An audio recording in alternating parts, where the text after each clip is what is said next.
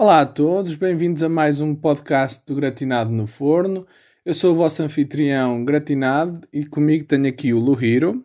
Olá a todos, sou eu. E vamos então hoje falar do filme Quero Comer o Teu Pâncreas. Eh, este filme é um filme de drama e romance japonês que saiu em 2018.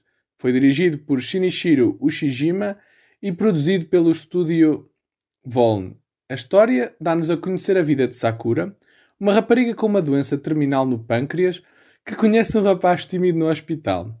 Sem querer, ele descobre o segredo dela e o seu diário de como viver com a morte, e ela pede-lhe para guardar segredo.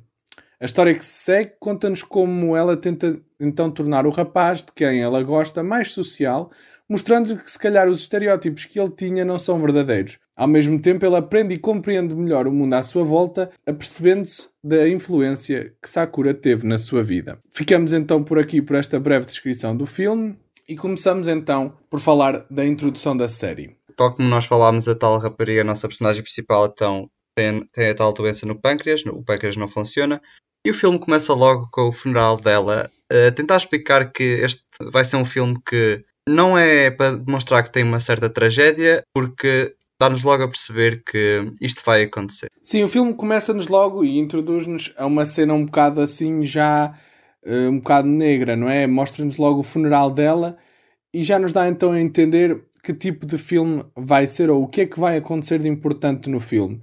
Aliás, queria também dizer que eh, depois o filme tem aquela sequência típica de introdução, por acaso, que é uma característica de alguns filmes mais modernos, e tem então a sua sequência que parece então uma série e uma música, e também pela própria música já nos damos então a perceber do que é que o filme se vai tratar, porque a música tem logo aquele ar mais sombrio e mais um bocado assim afastado, e isso dá-nos logo assim a perceber quais são os temas que se vão falar no resto do filme. Sim, exato. Este filme é mais recente, então tenta seguir isso.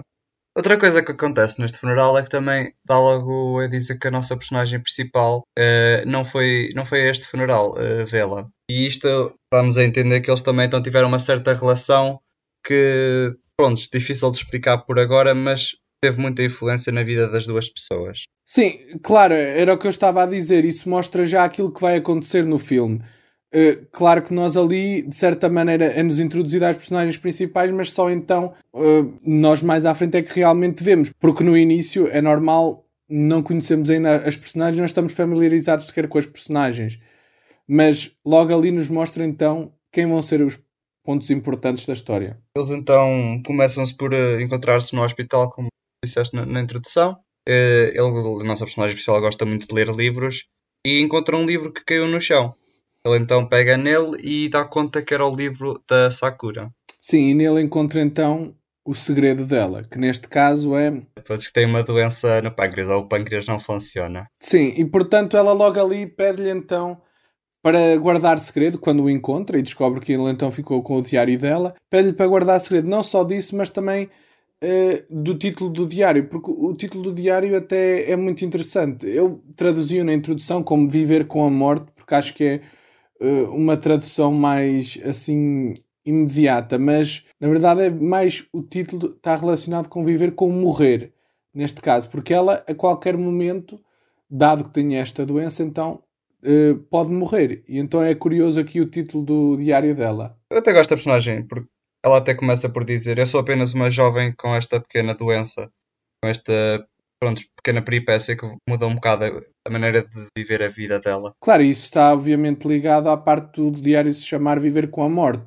Acho que isso está bem claro e presente em, em, em sempre. E por acaso, então, isso leva-nos aqui então para o tema principal do filme, uh, que é então esta dualidade, neste caso da nossa personagem principal, de viver a vida, mas saber que tem um prazo mais curto do que os outros. Então existe esta dualidade e logo no início nós temos uma parte em que eles estão na biblioteca em que ela, pronto, até, até ele o questiona. É ele que faz esta questão a ela, a perguntar se, como ela, pronto, tem, tem entre aspas os dias contados, ela não sabe quantos dias vai viver, mas sabe que tem a sua vida uh, encurtada. Pergunta-lhe se tem coisas que quer fazer antes de morrer. Sim, isso é logo no início, reflete-se bem uh, na personagem, lá está, quando se encontra na biblioteca faz-lhe então, essa, eh, faz então essa pergunta. Logo ali eu acho que aqui o filme é muito interessante na maneira como nos apresenta a, a, a personagem, porque lá está. Uh, se por um lado temos uma personagem alegre, vívida, mas que sabe que vai morrer, depois temos outra personagem que é um pouco mais triste, que é o nosso a personagem principal, o, o rapaz, que realmente tem toda a vida para viver, não é?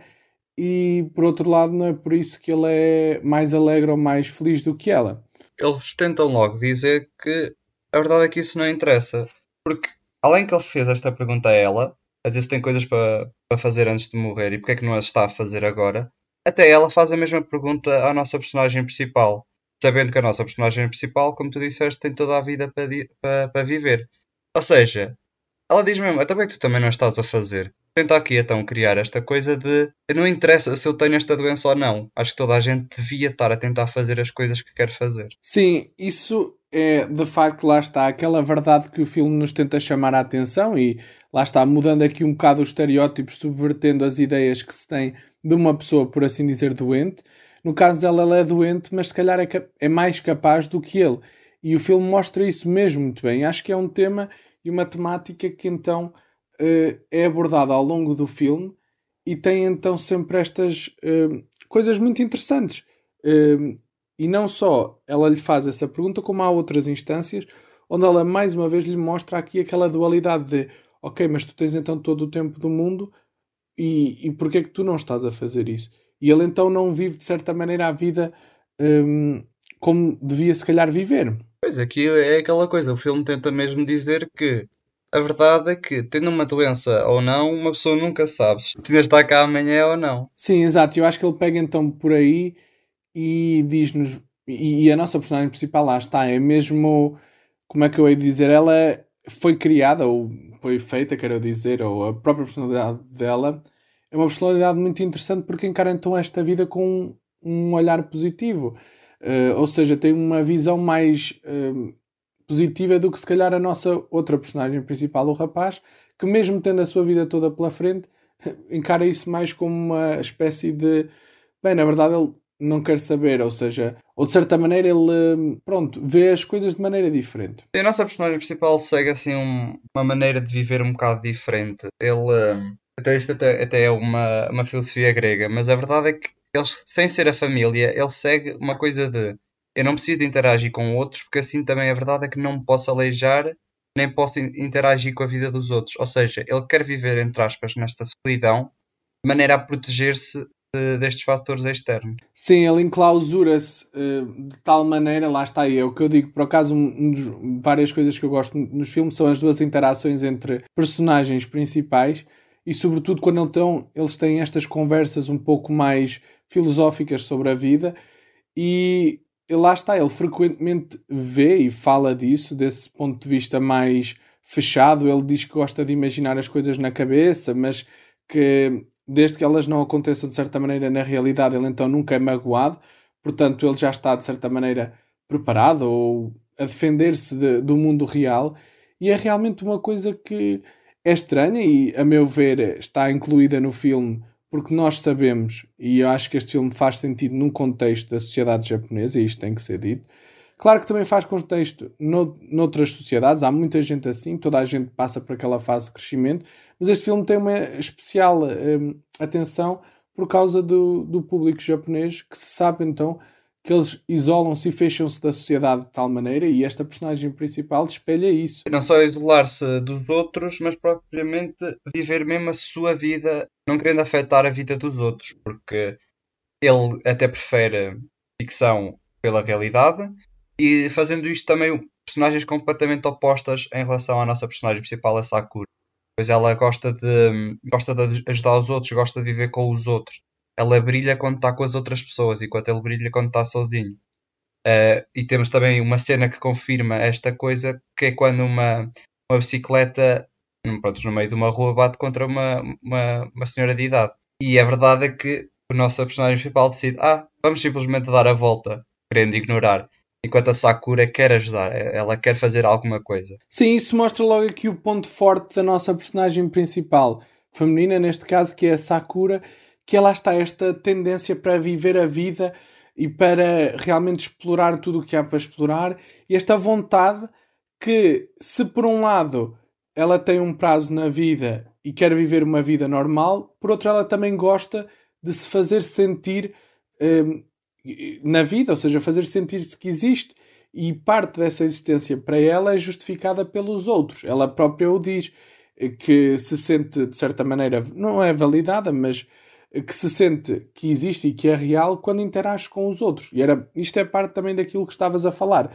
E isto também, pronto, me faz então aqui crer e acreditar também que há aqui uma, então uma intenção do próprio autor do filme para fazer esta personagem desta maneira. E, e, eu acho que, a meu ver, a Sakura, por exemplo, para mim é uma das minhas personagens favoritas deste filme. Ela é uma personagem muito boa, ela sabe, ela sabe o que faz, ela lidou com esta situação de, de ter a doença muito bem e gosto mais ainda que quanto ela pensa pelas outras pessoas, porque a verdade é que ela não conta à melhor amiga, ela, ela não queria estar a, a contar isto às pessoas apenas contou à nossa personagem principal masculina, porque ela sabia que se contasse isto a outros, ela ia criar uma certa distância. Sim, lá está, mais uma vez a reforçar aquela ideia de que ela se preocupa então sempre com os outros e que na verdade, apesar dela estar numa situação frágil, por assim dizer, ela mantém então a sua capacidade de pensar nos outros e, e isso lá está, demonstra uma certa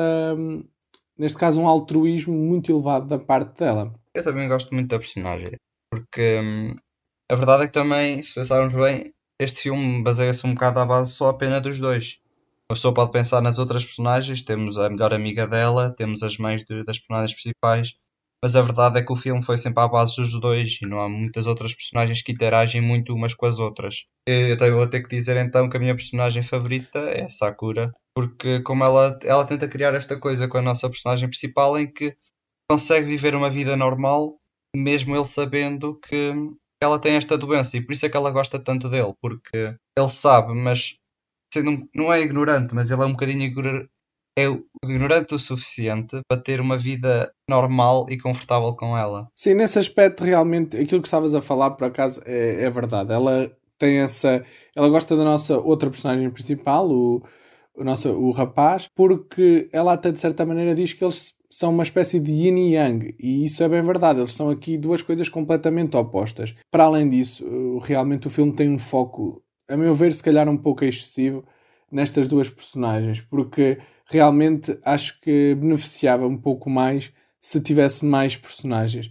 Eu compreendo perfeitamente o facto de ele nos estar a mostrar aqui esta dualidade destas duas pessoas, mas acho que se algumas personagens tivessem brilhado um pouco mais, acho que realmente o filme traria um pouco mais à mesa, traria um pouco mais de, de, de certos, lá está, de diversidade ao fim e ao cabo.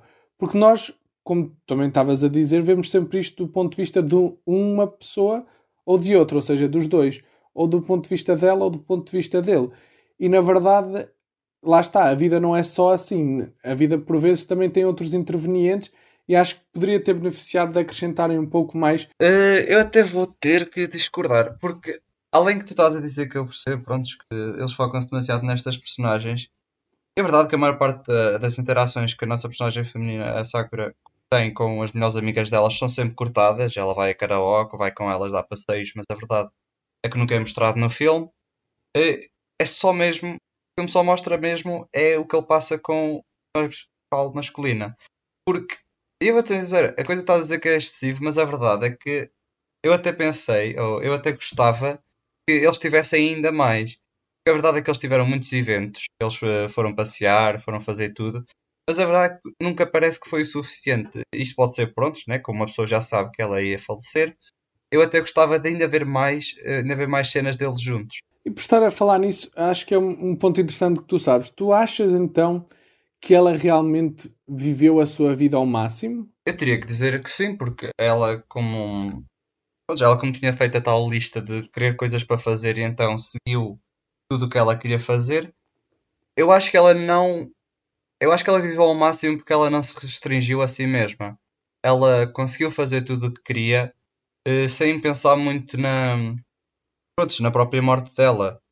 É, é o que uma pessoa deve fazer quando está neste tipo situações, além que não se pode negar que esta, pronto, esta maneira dela lidar com a vida às vezes também não, não se passava apenas só de uma frente que ela estava a pôr para tentar parecer que estava tudo bem. Sim, nós realmente, e como, como já tinha dito, há alguns momentos que eu gosto muito, e lá está, é nesses momentos em que por vezes vemos a verdadeira personagem principal, a verdadeira Sakura, por vezes eu acho que trazem bastante e acho que adicionam bastante ao filme uma certa, lá está, profundidade emocional e desenvolvem bastante bem a personagem. Mas eu queria também ainda falar aqui, lá está, falámos agora quase sempre na Sakura, mas acho também importante falarmos um pouco do, da, do rapaz, da personagem principal. E portanto, aqui a nossa personagem principal masculina é. E há uma razão, atenção, para nós não estarmos aqui a dizer o nome, que nós vamos falar um pouco mais à frente. Tem sempre aqui um papel na história como como espectador, quase ele parece que está a viver a vida, mas não está a viver a, a vida hum, ativamente, quase ele vive a vida dele quase através dela. E a determinada altura nós vemos isso, que ele até diz que realmente gostou muito dos momentos todos que passou com ela. Eu acho isso aqui algo, um ponto interessante que acho que faz, vale a pena falar. Sim, uh, temos que ver que ele também é uma personagem nunca teve muitos amigos, tal como ele refere. Ele sempre tentou abstrair-se um bocado dessas ideias de ter amigos, de socializar. Ele queria viver para si sozinho para ter uma vida sem complicações. Mas a verdade é que a vida dele então começa então.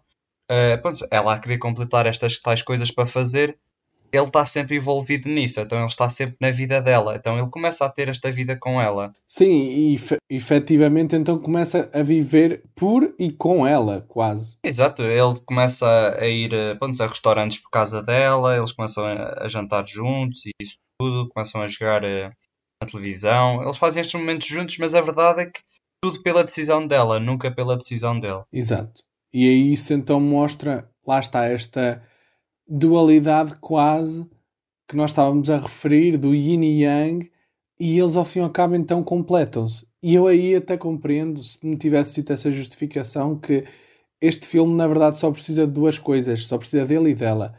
E porque eles são o yin e yang e então eles juntos formam um todo e pronto, daí este filme só ter então estas duas personagens. Avançando então mais um pouco, eh, nós vemos então que ela leva-o a sítios uh, que ele nunca imaginava, vai sair com ele, vão, pronto, vão visitar diversas coisas, karaokes, etc.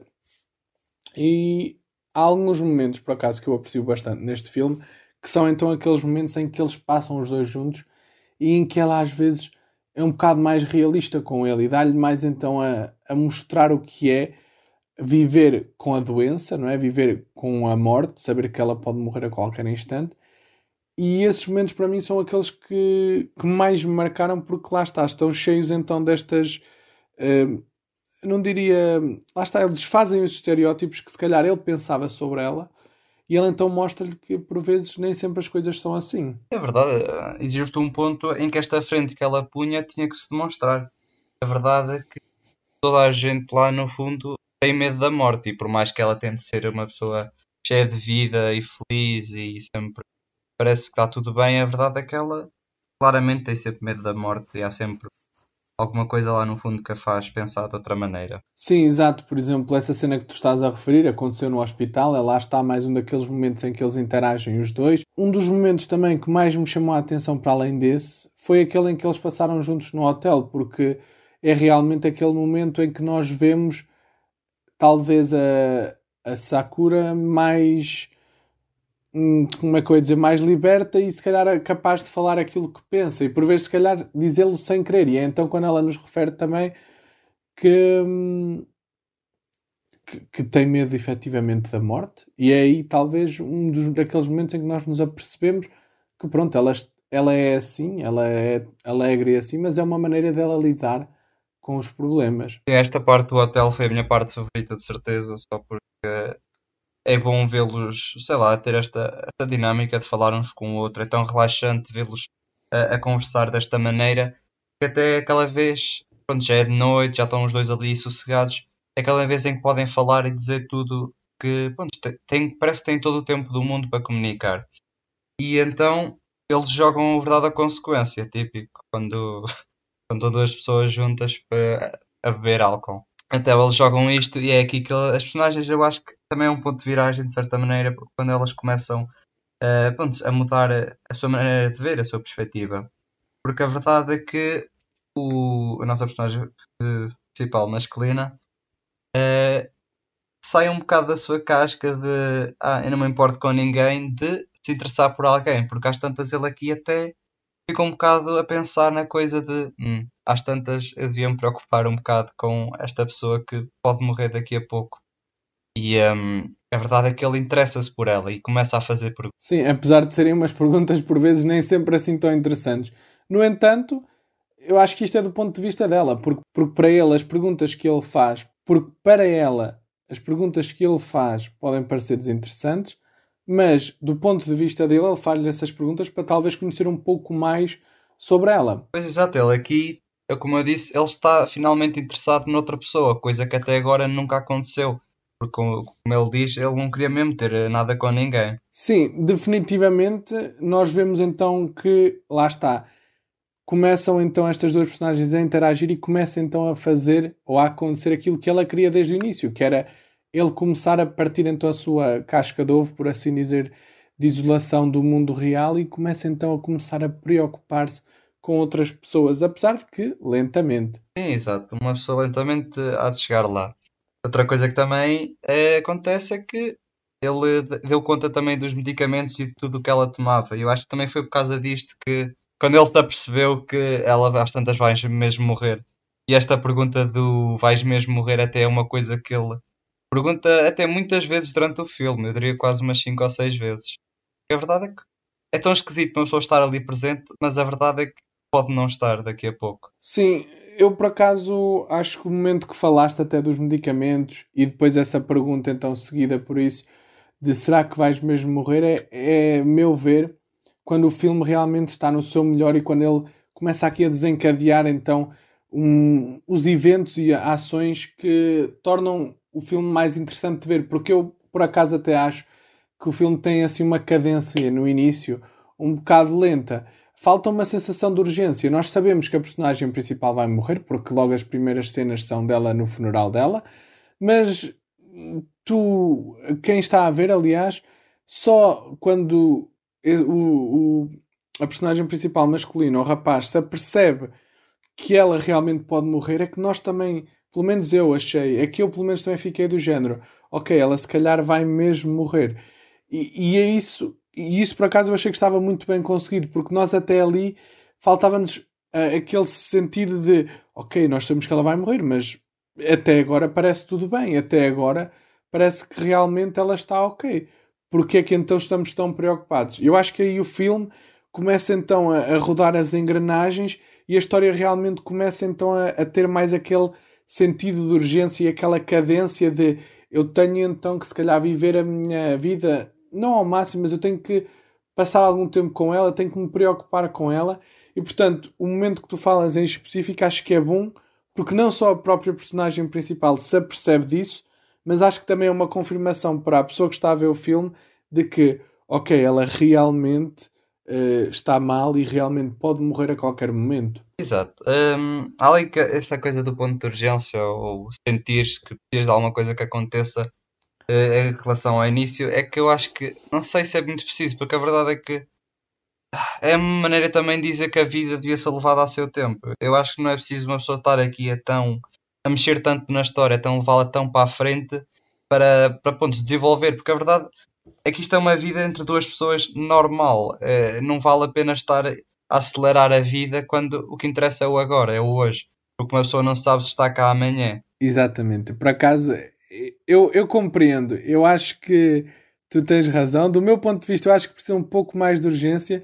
Mas acho que o que tu disseste agora é de facto uma coisa muito importante e que se calhar o próprio filme o faz por escolha própria. Exato, mas eh, e outra coisa também que tu também disseste foi que uh, ele então começa -se a se preocupar um bocado com ela e que eu acho que isso até é coisa errada que se devia fazer, ou é coisa errada que ela não queria que acontecesse. Porque ela gostava dele porque podia passar tempo com ele, ele sabendo que ela tem esta doença e sabendo que ele é o suficientemente ignorante para não dar aquela distância, para não dar aquela, aquela preocupação. Porque a verdade é que uma pessoa não se quer sentir como uma terceira roda e pensar que apenas estão ali porque sabes que tu vais morrer. Então, provavelmente eles não, não se preocupam assim tanto contigo como parece. Sim, ela neste caso, lá está, se calhar escolheu precisamente por isso. E, e, e lá está, é, é, irónico de certa maneira que o momento em que ele se começa a preocupar demais, se calhar é quando ela não o queria, de certa maneira.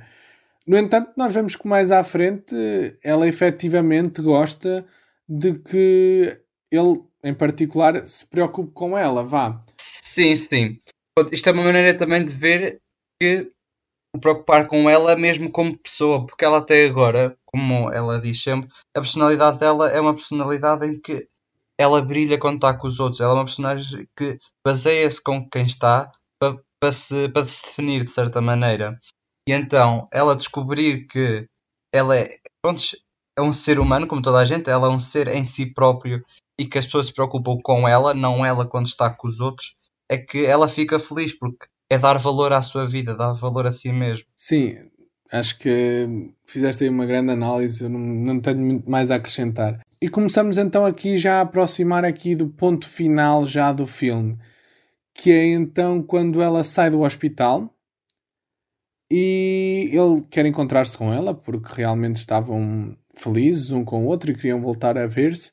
E ele então manda quer lhe mandar uma mensagem. Encontram-se num, num café, ele vai lá ao café e então apercebemos que as horas passam e ela não aparece. E então ele chega à casa e nas notícias, por acaso, enquanto ele está a comer, houve que alguém foi assassinado. Efetivamente, nós apercebemos, e a nossa personagem principal também, que quem é assassinado foi ela.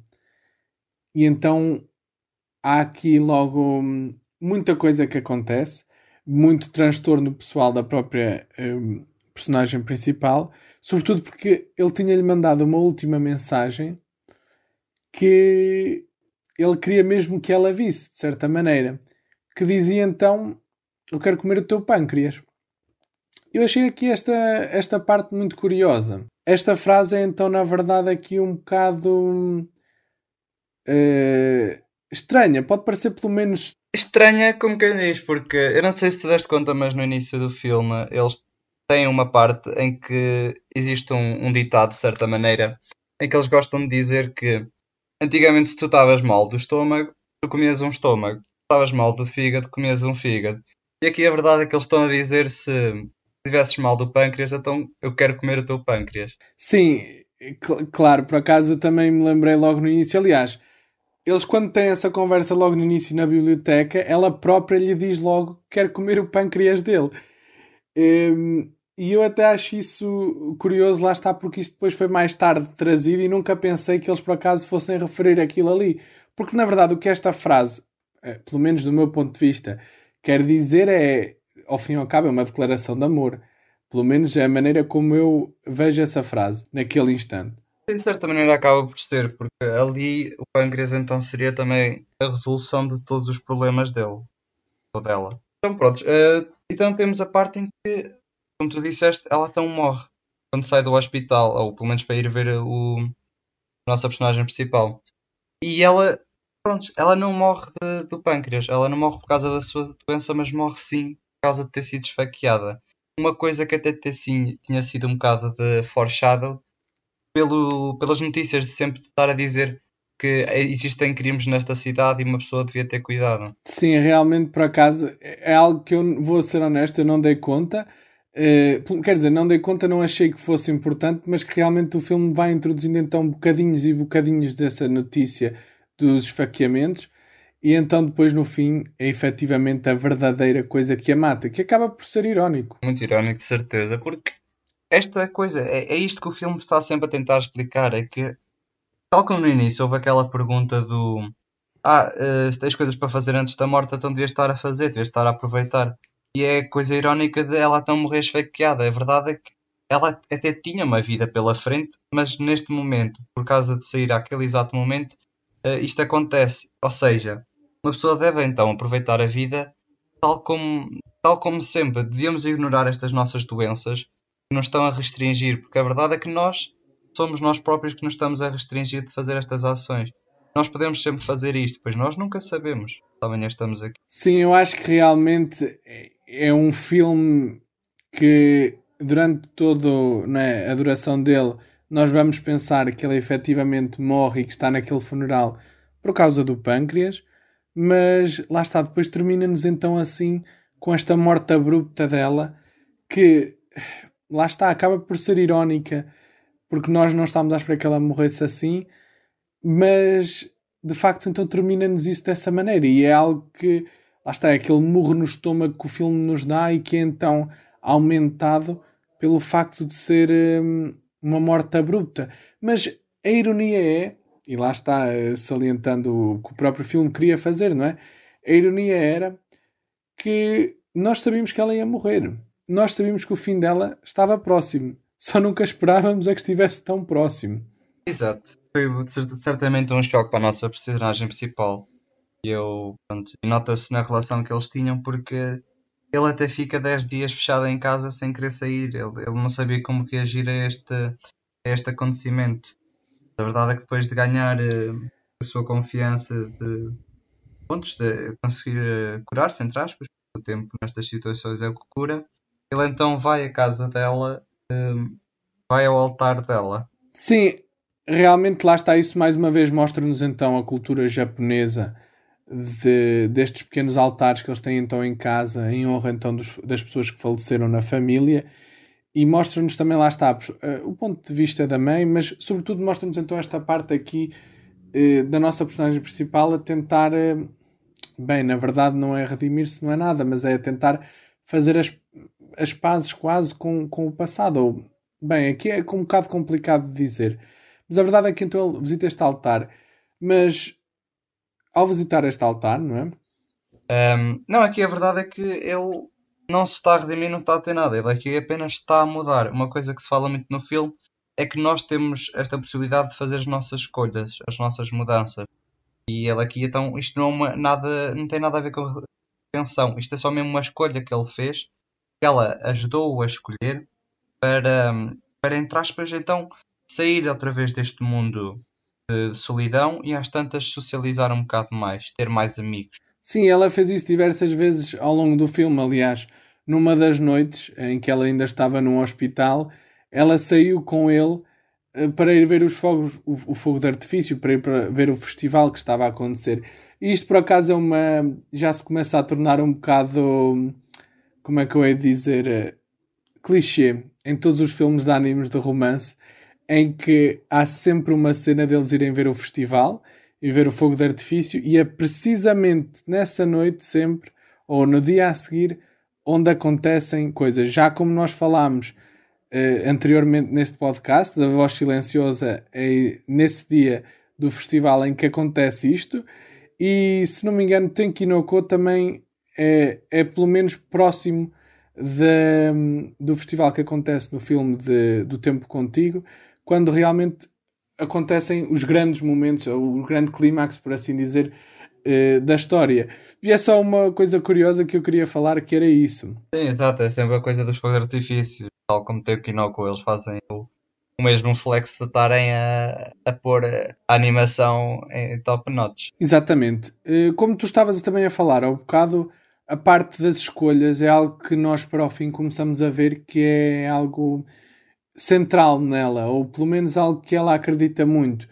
Ela acredita então que as nossas escolhas realmente têm um impacto e têm uma, um verdadeiro momento de, de acontecerem e que acontecem porque nós assim queremos. E então as escolhas então que acontecem no nosso filme são então muito uh, proeminentes. Aliás, uma das perguntas que ele faz quando ou uma das coisas que ele lhe diz quando eles estão juntos é que dá para julgar bastante, ou dá para julgar o caráter de uma pessoa ou algo do género pelo livro que ela lê, ou pelo seu livro favorito, neste caso. E ela diz que o livro favorito dela é, é o Pequeno Príncipezinho, que é algo então que depois o nosso filme mostra então toda uma nova sequência onde mostram então a parte do príncipezinho, ou seja, onde aplicam aqui neste caso, o contexto do filme, as nossas personagens principais, aqui no contexto do livro do Príncipezinho. Sim, o Príncipezinho foi um livro que então foi dado por ela e ele tinha, tinha na estante e foi também uh, interessante porque foi o último livro que ele chegou a ler. Eu realmente, por acaso, até achei interessante que eles depois tenham dedicado toda uma secção do filme a mostrar aqui então, ao fim e ao cabo, quase a história do príncipezinho, mas então no contexto do nosso filme. E eu, quando eu digo isto, eu quero dizer o quê? Nós sabemos que, eh, ou pelo menos para quem já leu o príncipezinho, nós sabemos que é então ele a aprender. Temos uma personagem então que quer aprender sobre, sobre as diferentes coisas que acontecem. E, por exemplo, essas personagens, ou dentro dessas personagens, temos então algumas outras personagens que vivem em asteroides. E é curioso porque então há toda uma secção de, do filme onde a nossa personagem principal então está num asteroide, neste caso a Sakura está então a saltitar entre asteroides, quase como a personagem no Príncipezinho então a tentar descobrir uh, as diferentes coisas sobre o mundo. E não só, ela depois também aterra num deserto. E, e lá está mais uma vez o, o, próprio no livro do Príncipezinho é isso que acontece. Quando ele chega à Terra, chega então a esse deserto e, e pronto, é interessante ver aqui este paralelismo feito. E depois não é só isso. Há também então sempre aquela parte, aquela planta que eles estão a regar, que naquele caso então significa o amor deles. E isto também é algo que vai eh, um pouco, de certa maneira, ao encontro do livro do Príncipezinho, porque temos aqui então também esta planta que simboliza aqui algo mais. E claro, também só agora fazer uma pequena chega dizer que o próprio nome dela que a Sakura também se refere às próprias um, cerejeiras em flor, um, que, também têm, que também são uma planta e que de certa maneira então há aqui esta ligação. Eu acho que toda esta cena do filme está muito bem conseguida e acho que isto ainda reforça mais aquela questão de desta dualidade de ok, no livro do Príncipezinho temos alguém que está a aprender sobre o mundo e aqui temos no filme uma personagem que graças à nossa personagem principal, a Sakura, está então a compreender o mundo e a tentar perceber o que é que são as interações sociais que ele deve ter e as pessoas que o rodeiam. Por acaso acho que foi uma muito boa análise de, com o príncipezinho com a história deste filme. Tal como tu disseste, então, nossa personagem tem o nome de Sakura, a personagem feminina, eh, que significa trejeiras em flor, e depois temos a personagem da nossa personagem masculina, nós agora vamos dizer, Haruki e uh, significa árvore da primavera. Isto também é um bocado, ou pelo menos eu quando descobri isto, tem um bocado um sentido, um sentimento de agridoce, porque a verdade é que eles então parecem perfeitos uns para os outros, de certa maneira, porque estas, estas cerejeiras em flor apenas começam a deitar a sua própria flor uh, na primavera. E este é então o nome dele. É quase como se completassem. E eles também falam disso uh, algumas vezes durante o filme.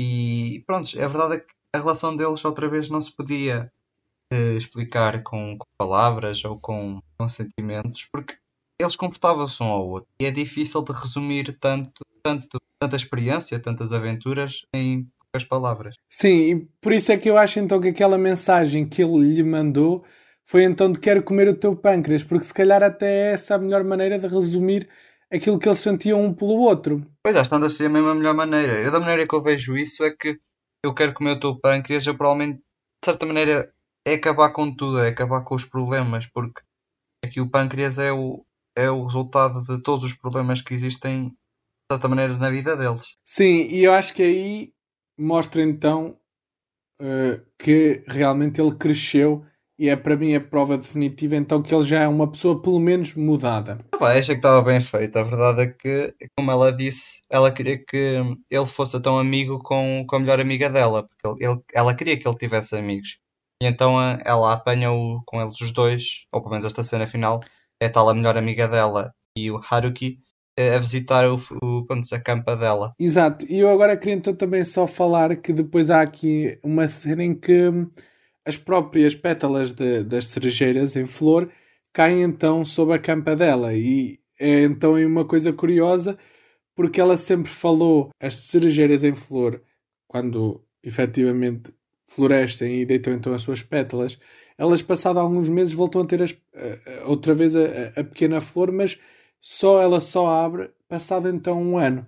Eu acho, achei aqui quase como uma espécie de. Pareceu-me haver aqui alguma espécie de paralelismo com a relação dele e dele então se abrir então para o mundo, passado algum tempo, quase como uma cerejeira em flor que foi plantada nele, por assim dizer, e que então é aberta para o mundo, passado um ano precisamente.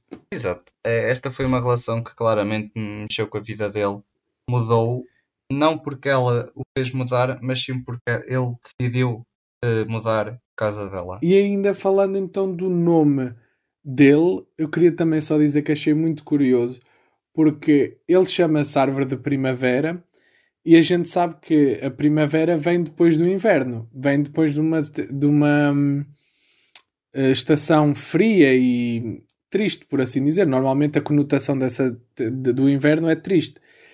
E ela foi uma espécie de primavera, na verdade, na vida dele. E ele então passou realmente a ser, no final do filme, a verdadeira árvore da primavera, porque ele era uma pessoa triste e aborrecida com tudo. E no final vemos então que ele mudou completamente e encara agora a vida com muito mais alegria como uma espécie de primavera na vida dele. Isso, acho que está bem relacionado, é verdade. E eu acho que então nós debatemos todos os pontos essenciais do filme. Hum, acho que cobrimos mais ou menos tudo. E como sempre, temos então agora a nossa secção que é debater então o porquê do título do filme. O nosso filme então chama-se Quero Comer o Teu Pâncreas. E nós já fomos falando um pouco ao longo do podcast o que é que nós achamos deste título e o quão ele se relaciona então com as nossas duas personagens principais. Mas será que é realmente um bom título que mereça ser o nome do filme? É uma questão que fica sempre presente ao longo de tudo. Eu percebo que às tantas eles podiam ter arranjado outro nome para o nome do filme, mas ao mesmo tempo eu acho que está muito bem implementado e que provavelmente não mudava nada, honestamente. Eu acho que eles mencionam isto durante muitas vezes no filme para fazer o sentido que eles queriam. Sim, exato. E esse sentido então acaba por ser o que é que é o título do filme. O título é descrever tua, a relação entre eles os dois. Eu quero comer o teu pâncreas na, no, no, na linguagem deles. Quer dizer eu gosto de ti, ao fim e ao cabo. Quer dizer eu tu completas-me. Eu acho que desse ponto de vista o filme está muito bem intitulado. Exato. Se ele começa entre aspas o pâncreas dela, então eles seriam um, um único só.